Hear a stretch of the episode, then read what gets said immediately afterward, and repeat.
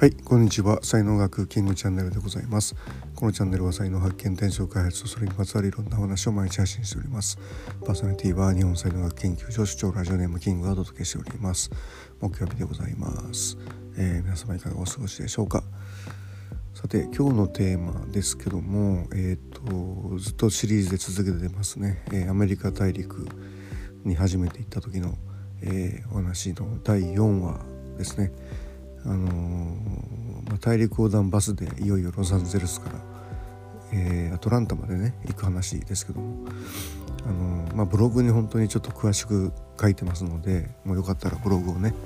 えー、読んでいただきたいんですけどもまあその中の一番もうちょっとあのポイントになった話はですねあの南部に入った時にバスの中であの黒人差別の、ね、事件が起こるんですよね。で黒人差別って言ったらもうそんな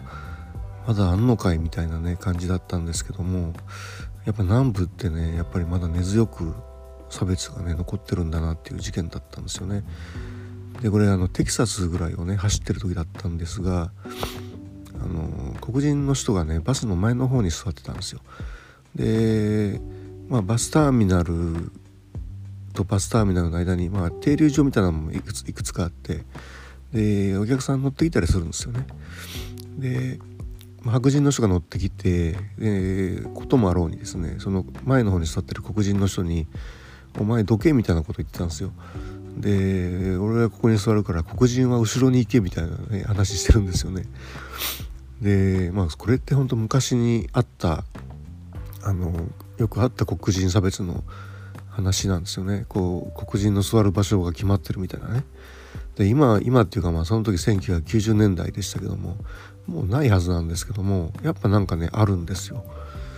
で黒人の人もそんなの譲らないよみたいな感じで押し問答になってたわけですよね。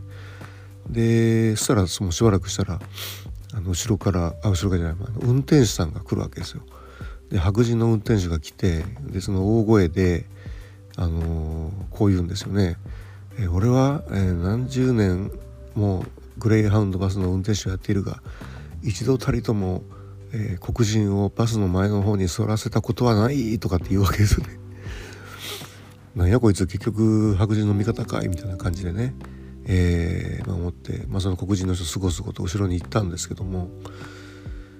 まあね、えー、びっくりしましたね本当に。うんまあそれとかねあとやっぱりニューオリンズっていうところまで行くんですけどもでそこからまあアトランタまでまたこれバス乗り換えてね、えー、行くんですが、あのー、やっぱあの辺って新南部ディープサウスってこう言うんですよね。でほんとびっくりしたのが、あのニューオリンズまでのバスは、まあ、白人もお客さん白人もいれば黒人もいればメキシコ人の人もいたりとか結構バラエティーに富んでる感じなんですけどもニューオーリンズからアトランタのこれ夜行バスだったんですけども乗った瞬間に僕以外100%も黒人の人になるんですよね。あれはちょっとねやっぱりねおおみたいなね、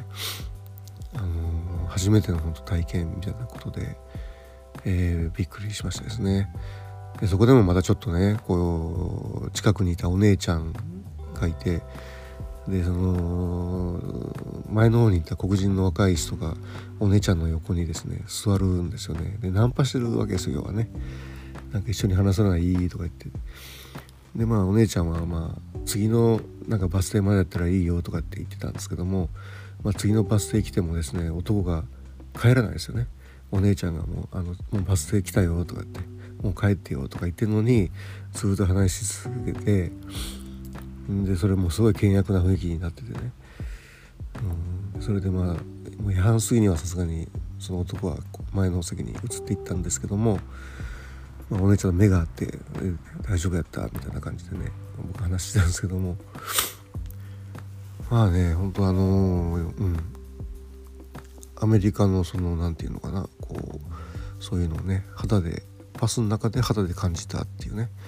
え、こと、まあ、他にもちょっといろんな話がね、えー、ブログ書いてますのでよかったらそちらご覧くださいませ。はい、まあね差別ってね本当あの昔から嫌いっていうかね、えそのまあいじめみたいなものに近いじゃないですか。うんえー、すごくまあ嫌い僕はまあ小学校の時にいじめられっ子だったっていうのもあって嫌いだったしでなんかねそういう黒人差別の話とかもやっぱり知ってたんで話ではしてたけどもやっぱり直にねまだまだそういうのあるんだみたいな風に知ってですね。でそれに対してやっぱり何もそんなできないのでうんまあやっぱね闇は深いなと思いましたね。はい。では音声ね今日ここまでしておきます。最後までお聴きいただきありがとうございました。えー、いいねフォローコメントレターメッセージなどいただけますと大変励みになりますのでよろしくお願いいたします。才能学マスターのキングでした。それではまた明日お会いいたしましょう。ありがとうございました。Have a nice day